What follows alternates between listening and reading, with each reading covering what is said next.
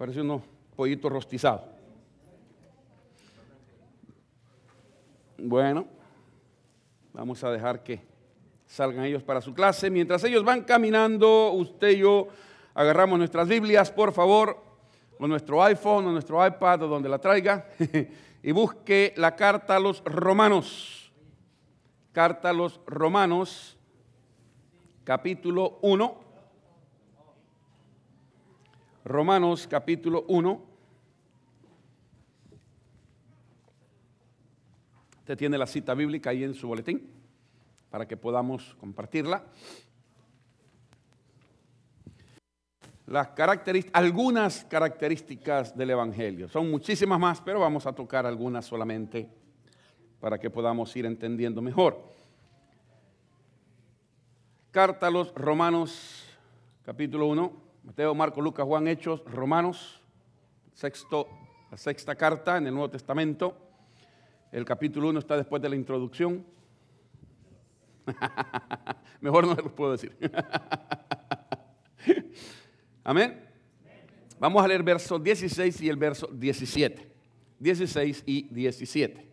Sígame con su vista, leo la palabra del Señor que dice de la siguiente manera. Porque no me avergüenzo del Evangelio porque es poder de Dios para salvación a todo aquel que cree, al judío primeramente y también al griego. Porque en el Evangelio la justicia de Dios se revela por fe y para fe, como está escrito, mas el justo por la fe vivirá. Padre, bendícenos al escudriñar tu palabra. Que la misma, Señor, no regrese vacía. Úsala para redarguirnos, para instruirnos, para guiarnos. Perdona nuestra falta, Señor, y úsanos para que podamos ser dignos receptores de tu palabra y dignos transmisores de la misma. Abre nuestro entender, abre nuestro corazón y que tu Espíritu Santo se mueva con libertad en medio de nosotros para que podamos discernir tu voluntad a través de tu palabra. Te lo pedimos en Cristo Jesús. Amén. Y amén. Pueden sentarse, mis amados.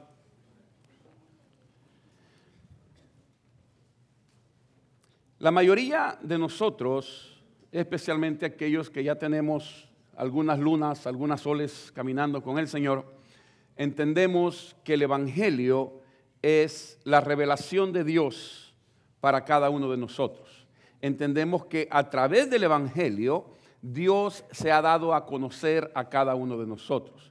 Es por su palabra es por esa buena noticia, es por esa buena nueva, es porque Él se encarnó en Jesucristo y nos vino a dar esa buena nueva que nosotros entendemos que esa es la palabra de Dios, que es la revelación de Dios para usted y para mí, que ahí encontramos qué es lo que Dios quiere de cada uno de nosotros, qué es lo que el Señor desea de cada uno de nosotros para que podamos caminar sobre la faz de la tierra cumpliendo su voluntad. No que seamos perfectos o que vamos a vivir en una completa santidad, que ya no vamos a pecar ni vamos a hacer nada de eso. No, vivimos en la tierra. Jesucristo oró y dijo, no te pido que los quites del mundo, sino que los guardes del mundo. Estamos, caminamos y vamos caminando y entendiendo que pues a través de ese evangelio vamos discerniendo la voluntad de Dios. ¿Caminamos juntos hasta aquí? So, por ser la palabra de Dios, entendemos que es una palabra viva, que es una palabra que cobra vida en cada uno de nosotros. La palabra es palabra, pero cuando llega a tu corazón, cuando llega a tu mente, cobra vida. Y cuando cobra vida, entonces uno la siente por dentro, uno siente en su corazón, uno siente en su mente que hay algo que esa palabra nos está llevando, que hay algo que esa palabra nos está transmitiendo, que nos, que nos mueve, que nos motiva, que nos ayuda, que nos regenera, que nos da una nueva manera de vivir, una manera de ver la vida nueva, que, que hace algo en nosotros que nadie jamás ha logrado hacer. Ese es el Evangelio de Jesucristo. Eso es cuando llega a nuestro corazón y nos va levantando, y nos va levantando, y nos va mostrando cuál es la voluntad de Dios para usted, para mí y para todo aquel que nos acercamos del Señor. Ahora, como Dios es soberano, Él tiene una voluntad que es perfecta para cada uno de nosotros. Como grupo en general, Él tiene una voluntad, pero como individuos también tiene una voluntad para cada uno de nosotros. Hermano, hermana, usted tiene un llamado de Dios específico. Usted. No voltee a ver a nadie más, porque Dios lo ha llamado a usted a hacer algo específico.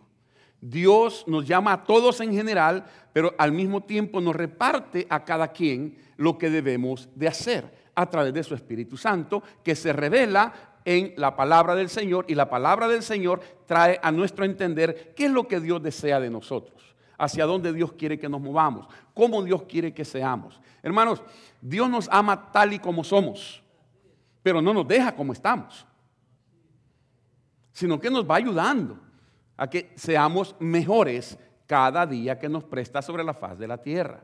Cada día es una nueva oportunidad de ser mejores, ¿o no? Cada día es una nueva oportunidad de ser mejores en el área en la que usted quiera desenvolverse, en el área en la que usted quiera caminar o en el área donde Dios le esté llamando. Así que si entendemos esas características, espero que podamos al mismo tiempo entender lo que Dios ha puesto en mi corazón que podamos discernir en esas características especiales que tiene el Evangelio. Ah, muchos hablamos que Dios tiene poder. Y yo siempre digo que Dios es el poder mismo. No es que Dios tiene poder, Dios es el poder mismo. Ahora, cuando hablamos del Evangelio, hablamos de ese poder de Dios. Pero usualmente pensamos y discernimos y decimos y leemos y actuamos y nos mantenemos en esa área donde manifestamos el poder de Dios que se ha declarado a nosotros a través de la misma historia, tanto bíblica como secular.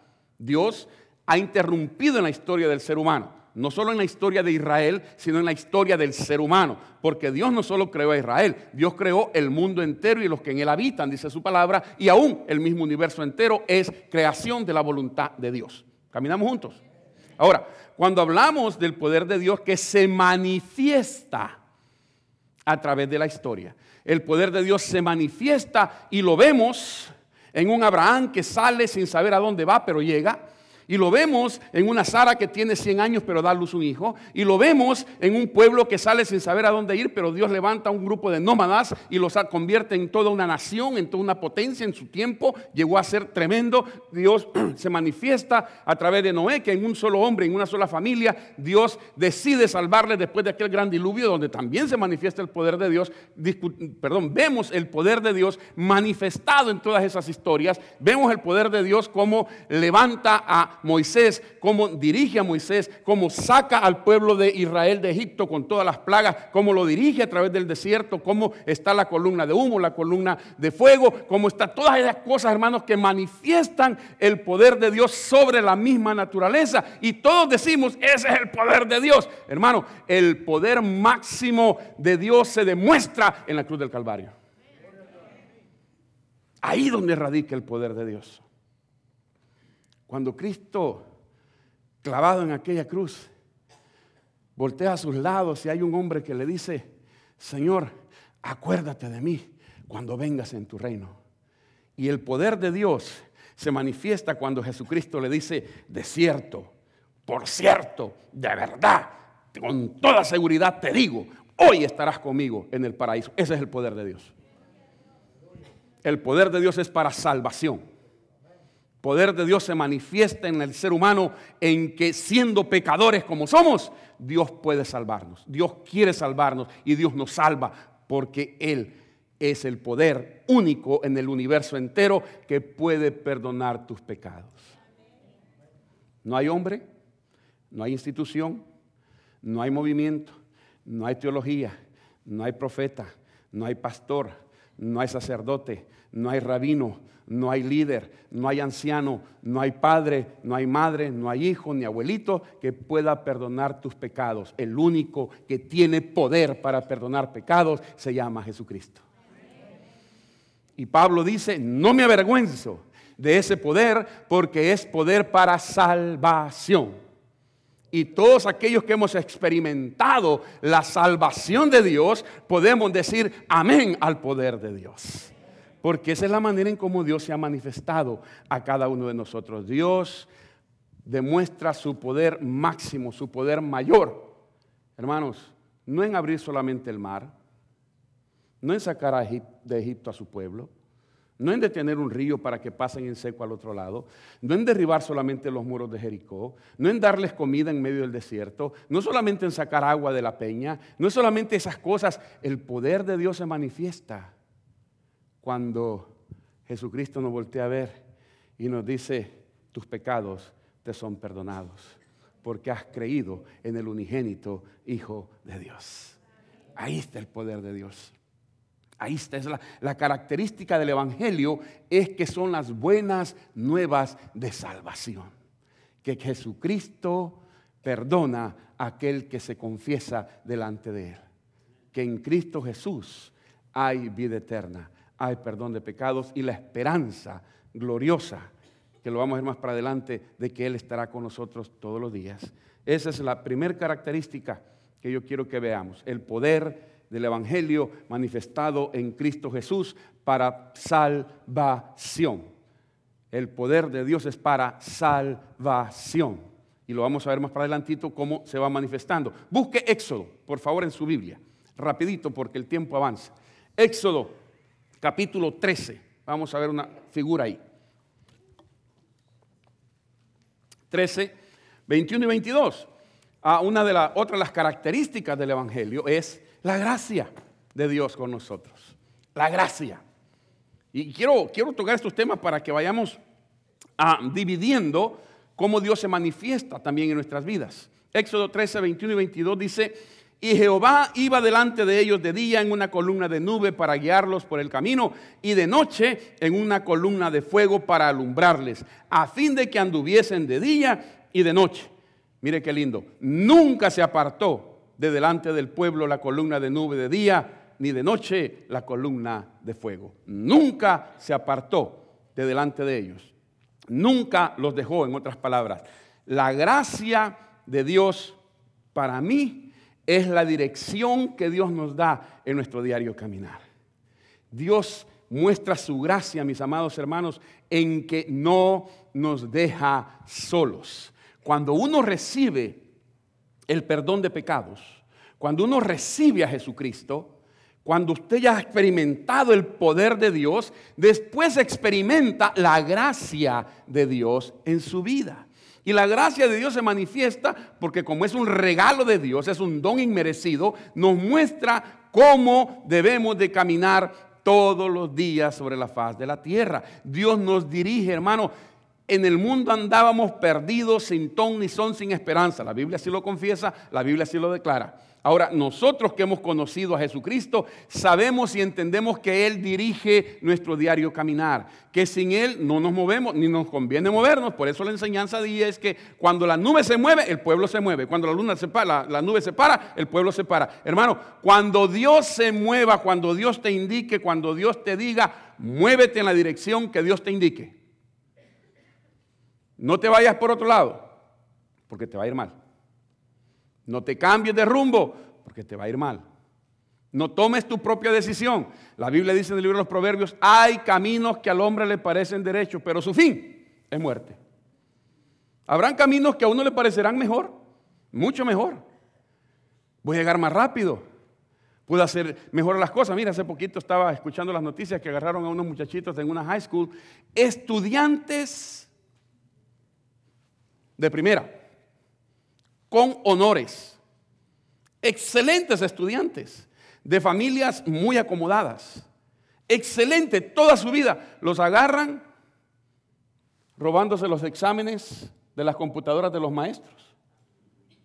Los agarran transando, como dicen ellos mismos, con todas las cosas de la escuela, sin ningún tipo de necesidad, pero como es más fácil, se llega más rápido así, ¿no es cierto? Rapidito, pero el problema es que te van a agarrar. Tarde que temprano te van a agarrar. El camino del Señor a veces es más largo. Fíjese que el Señor bien los, pudo, bien los pudo haber agarrado al pueblo y darles un solo salto hasta la tierra prometida, pero les enseñó por 38 años cómo conducirse en el desierto. Cuando usted esté pasando el problema, cuando usted esté pasando la tribulación, los que escucharon la radio, escucharon a aquella persona que llamó y dijo, ay, es que tenemos tanto tiempo buscando a mis familiares que se han desaparecido. Dios siempre me contesta, dijo la señora. Dios siempre me contesta todas mis peticiones, dijo, Él me las contesta. Pero esta no me la ha contestado. Yo le digo, mire hermana, yo no sé si le voy a contestar sabiamente a su pregunta, pero una cosa le voy a decir en mi experiencia. A veces cuando Dios guarda silencio es porque esa es su respuesta. Esa es su respuesta. Si Él guarda silencio es porque quiere que entendamos su silencio. Ahí está su respuesta.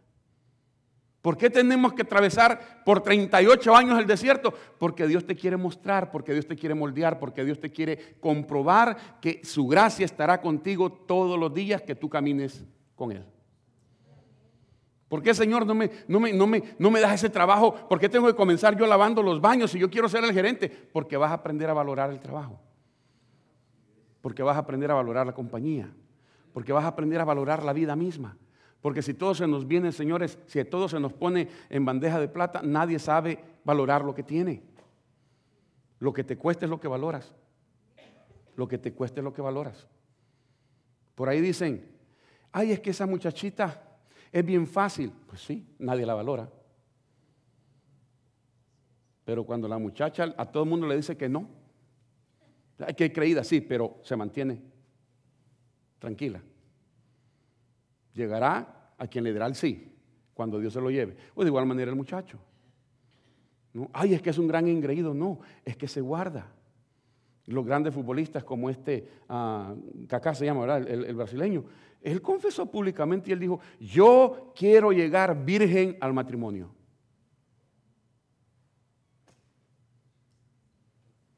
¿Eh? Yo quiero llegar puro al matrimonio. ¿Va a ser largo el camino? Sí. ¿Habrá muchas cosas de que abstenerse? Sí. Pero al final recibirá su recompensa. Los hispanos somos bien rasquitillos en eso. No, la muchacha pura, él que venga todo revolcado, pero la muchacha pura. Hello. El tipo puede ir de la milpa, ¿verdad? Todo revolcado por la muchacha, cuidadito. Estábamos en una clase años atrás, recién convertidos, tanto David Rodríguez como su servidor. Y fuimos a una clase, él estudiaba en el colegio Don Bosco, un colegio de salesianos, sacerdotes salesianos. Y tenía que dar una presentación y me invitó para que la fuera a escuchar. Y en esa presentación, otro muchacho de ese mismo colegio, sin ser cristiano, pero de ese mismo colegio, se paró y en su exposición él expresó eso mismo, que él le pedía a Dios que lo conservara de tal forma que cuando llegara al altar, tanto él como la muchacha que le concediera pudieran llegar puros, sin haber tenido ninguna experiencia sexual antes de llegar al matrimonio. Toda la clase se rió, incluyendo el sacerdote. Toda la clase se rió, a carcajada, incluyendo al sacerdote. David y yo nos quedamos serios, con ganas de reírnos, pero nos quedamos serios porque entendíamos el mensaje que el muchacho estaba dando. Y él dice, ¿y ustedes por qué se ríen? Les dijo. ¿Que ustedes no quieren que su novia llegue pura hasta el altar? ¿Por qué exigen lo que no quieren dar? Le estoy hablando de hace del 79. Nunca se me olvidó porque él dijo esas palabras sabias. ¿Por qué ustedes exigen lo que no quieren dar? Cuando el Señor nos dirige, cuando el Señor la dirección a tu vida, entonces sabrás por qué camino seguir. Y es de la gracia del Señor, que no te deja solo. Con Israel se manifestaba en la nube, se manifestaba en la columna de fuego. En tu vida se manifiesta a través del Espíritu Santo.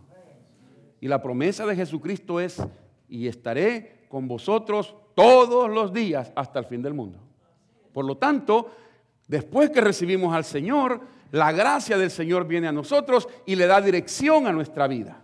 Nos enseña, nos, educa, nos dirige, nos, nos, toma de la mano, porque eso es lo lindo del Señor, que nos toma de la mano y nos dirige. A mí me encanta esa porción cuando Jesucristo voltea hacia arriba, clavado en la cruz del Calvario, le dice, Padre, en tus manos encomiendo mi espíritu porque para mí tiene un tremendo mensaje, para mí, porque mi papá era de mano grande, mi papá tenía mano grande, había, sido basquetbolista, tenía una mano grande, y cuando yo salía con mi tata, cuando yo salía con mi padre, Y él me tomaba de la mano, me agarraba casi todo el brazo y hasta el hombro. Pero cuando yo salía de la mano de mi papá, ¡ay, hermano! Yo salía que, ¿qué onda? ¿Qué onda? ¿No? Le volteé a ver a mis amigos en la esquina y, ¿qué pasó, pues? ¿Qué? ¿Qué? Y yo, vení, papá. ¿Qué? Porque yo me sentía, en, en la mano de mi papá, yo me sentía súper protegido, súper bien. Por eso Jesucristo le dice en tus manos. No espere estar crucificado para dar esa exclamación. Cada vez que abra los ojos, dígale, Señor, en tus manos me pongo en este día para caminar de la mano contigo. Para que venga lo que venga, yo sé que tú estás a mi lado. Pase lo que pase, yo sé que tú estás a mi lado. Si me corren, nos corren a los dos. Si nos ascienden, nos ascienden a los dos. Si no como, no comes tú. Yo a veces así le digo, Señor, si hoy no como, tú vives en mí. Así que lo que a mí me gusta, te gusta a ti. Así que si yo no como, no comes tú. ¿Por qué no? Eso me lo enseñó mi pastor años atrás. Él se subía a su moto y le decía, Señor, ahí vamos. Si me caigo, te vas a raspar. Te vas a raspar y te va a doler. Y es cierto, Él está con nosotros. Su dolor es nuestro dolor y nuestro dolor es su dolor. Son esas las cosas que debemos de mantener en mente. Él en su gracia camina con nosotros. Después que experimentamos su poder, después viene su gracia. No, es al revés, hermanos. Hay mucha gente que primero quiere experimentar la gracia. No la vas a experimentar mientras Cristo no esté en tu corazón. Primero es el poder de salvarte, luego viene la gracia del Señor. Y déjenme ir avanzando porque tenemos la Santa Cena. Mateo 7, 17, perdón, búsquela. Rapidito, rapidito, rapidito. Quiero hablarle de la misericordia que es otra de las características del Evangelio y de Dios. La misericordia es la que hace posible los milagros en nuestra vida. Y se lo va a comprobar. La misericordia es la que hace posible los milagros en nuestro diario caminar. San Mateo, capítulo 17, del verso 14 al 18, se lo leo rapidito, 14 al 18. Cuando llegaron al gentío, vino a él un hombre que se arrodilló delante de él diciendo, Señor, ten misericordia de mi hijo que es lunático y padece muchísimo, porque muchas veces cae en el fuego y muchas en el agua, y lo he traído a tus discípulos, pero no le han podido sanar. Respondiendo Jesús, dijo, oh generación incrédula y perversa, ¿hasta cuándo he de estar con vosotros? ¿Hasta cuándo os he de soportar? Traédmelo acá. Y reprendió Jesús al demonio, el cual salió del muchacho, y éste quedó sano desde aquella hora. Dios nos salva experimentamos su poder. Dios nos dirige y experimentamos su gracia. Y cuando Él en su misericordia obra en nosotros, experimentamos los milagros de Dios. ¿Dios tiene poder para hacer milagros? No, Dios tiene misericordia para obrar en tu vida. Oh, la gracia del Señor hace los milagros. No, la misericordia de Dios lo mueve a hacer milagros en tu diario vivir. Tenemos milagros hasta el día de hoy porque Él es misericordioso. Si experimentamos los milagros del Señor es porque, hermanos, su, misericordia se sigue derramando en nuestras vidas. Señor, ten misericordia de mi hijo. Señor, le dijo aquella mujer, ten misericordia de mi hija. Señor, viene el otro, ten misericordia de mi siervo. Hermanos, ¿cuántas veces nosotros no llegamos a la presencia del Señor? Le decimos, ten misericordia de mi hija que está enferma. Ten misericordia de mi nieto que está pasando cierta situación. Ten misericordia de la casa, del vecino que están enfrentando este problema. Ten misericordia de tu pueblo que estamos atravesando situaciones adversas. Ten misericordia. Porque lo que queremos, lo que estamos expresando cuando nosotros decimos ten misericordia es obra un milagro. Eso es lo que estamos expresando. Obra un milagro. Porque hay, hay situaciones en nuestras vidas que solo un milagro de Dios las puede hacer. Solo un milagro del Señor nos puede sacar adelante. Y uno dice, por tu poder, no, es por tu misericordia. Hermano, ya te demostró que Él puede al perdonarte, al salvarte, al levantarte, al dirigirte. Ahora lo que tenemos que confiar es en lo que el libro de los Salmos expresa por todos lados, porque para siempre es su misericordia. Por eso es que a mí me molesta muchas veces cuando platico con hermanos y con pastores incluso, y el hermano Colón sabrá esto, que, que niegan los milagros de Dios, que niegan que Dios sigue actuando y que sigue sanando. Entonces quiere decir que la misericordia de Dios paró. La Biblia dice, porque para siempre es tu misericordia. Porque para siempre. Y eso significa siempre. Los hizo cuando caminó sobre la faz de la tierra y lo sigue haciendo hoy en día cuando camina a través de nosotros en su Espíritu Santo en nuestro corazón. Su misericordia sigue manifestándose en su pueblo. Veces que no lo recibimos y la Biblia dice, al que cree todo le es posible. Jesucristo volteó a ver aquí y le dijo, conforme a tu fe se ha hecho. Claro. A veces uno dice, ay, entonces no tengo fe porque el Señor me ha contestado. No. Aprendamos a escuchar el silencio también de Dios. Aprendamos a, a recibir la voluntad de Dios. Hermanos, Dios no va a actuar siempre como nosotros queremos. Él es Dios, no nosotros. Él es Dios. Y yo les dije, yo el miércoles pasado que ese iba a ser el tema que iba a la radio, pero se me dio otro. Pero a mí siempre me inquieta esa situación, que habemos iglesias que queremos manipular a Dios. Venga a las 4 de la tarde porque de las 4 a las 6 el Espíritu Santo va a estar aquí en la iglesia. Hello. El Espíritu del Señor siempre está con nosotros, siempre está en nosotros. No, pero venga, traiga mil dólares al altar y el Señor va a hacer su milagro. Hello. Los milagros los compró Jesucristo en la cruz del Calvario para cada uno de nosotros, por la misericordia del Padre. Usted no tiene que comprar los milagros, tiene que creer los milagros. Tiene que recibir la misericordia del Señor y entonces Dios actúa en cada uno de nosotros. El poder de Dios al perdonarte, la gracia de Dios al dirigirte y la misericordia de Dios al sanarte y al darte los milagros que puedas andar buscando. Pero todo se encierra en un solo paquete. Y el paquete se llama fe. Fe. Por fe recibimos a Jesús en el corazón. Por fe sabemos que camina con nosotros todos los días. Y por fe permitimos que la misericordia del Señor obre en nuestro diario caminar. Pon tu fe en Jesucristo y permite que Él se manifieste en tu vida. Cierra sus ojos un momentito, por favor. Un minutito más, porque no podemos terminar este día. No, no debemos de terminar este día sin decirle a usted que pueda estar en medio de nosotros, que Dios le ama que muchas cosas se le van a olvidar de lo que ha pasado esta mañana, pero que no se le olvide que Dios le ama. Que no se le olvide que Jesucristo vino a esta tierra a buscarle a usted, a buscarme a mí, para salvarle a usted, para salvarme a mí. Experimente el poder de Dios al confesar con sus labios, al abrir su corazón y al decir públicamente, creo que Jesucristo es el Señor. Creo que Jesucristo sana, salva y levanta al pecador. Creo con todo mi corazón que por la fe en Jesús recibo perdón de pecados y vida eterna.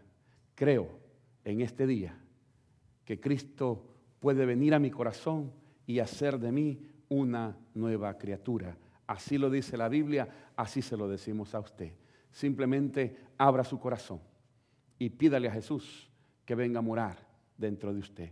¿Habrá alguien con nosotros que nunca antes haya tenido ese encuentro personal con Jesucristo, pero quisiera experimentar esa gracia de Dios, ese poder de Dios, esa misericordia de Dios? Hoy es cuando lo puedes hacer simplemente dándole tu corazón a Cristo Jesús. ¿Habrá alguien con nosotros que levantando su mano dice, yo quisiera, yo quisiera experimentar ese poder salvador? Yo quiero experimentar esa gracia que dirige, yo quiero experimentar esa misericordia que hace milagros en la vida de aquel que cree en Jesucristo como su Señor y su Salvador. Si usted está en medio de nosotros y nunca lo ha hecho, permítanos orar con usted, orar por usted, simplemente levantando su mano, ahí donde usted se encuentra para que podamos darle gracias a Dios por su vida y porque en este momento usted está poniendo su fe en la persona de Jesucristo como su Señor y su Salvador. ¿Habrá alguien con nosotros? ¿Habrá alguien que nunca antes lo haya hecho y quisiera hacerlo en este día? Levante su mano. Si vino sin Cristo a esta iglesia, por favor, no se vaya sin Jesucristo de esta iglesia. Ábrale su corazón y experimente todo lo que Él ha preparado para usted si tan solo pones tu fe en Cristo Jesús. ¿Habrá alguien con nosotros en este día? Levanta tu mano, levanta tu mano. No queremos avergonzarte, queremos orar por ti. Queremos mostrarte cuánto Dios te ama. Queremos enseñarte a través de la palabra lo que Cristo ha preparado para todos aquellos que podemos creer en su gracia, en su poder y en su misericordia. Habrá alguien con nosotros. Por última vez, esta invitación para usted. Habrá alguien con nosotros. Levante su mano. Permítanos orar con usted. Señor, te agradecemos, porque si algo sabemos y estamos seguros es que tu palabra nunca, nunca regresa vacía. Permite, permítenos a los que te conocemos crecer en ella y aquel que pueda estar con nosotros o aquella que pueda estar con nosotros que aún no te ha dado su corazón, dale una oportunidad más de escuchar tu palabra, de recibirte y de crecer en ti. Lo dejamos en tus manos, creyendo y sabiendo que estás en medio de tu pueblo. Y Señor, permítenos acercarnos a tu mesa con libertad. Permítenos acercarnos a tu mesa reconociendo que este es el anuncio que damos al mundo, que Cristo está pronto a venir. Agradecidos, Señor, nos acercamos pues a esta mesa donde el símbolo de tu cuerpo y el símbolo de tu sangre están presentes. En tu nombre precioso. Amén. Amén.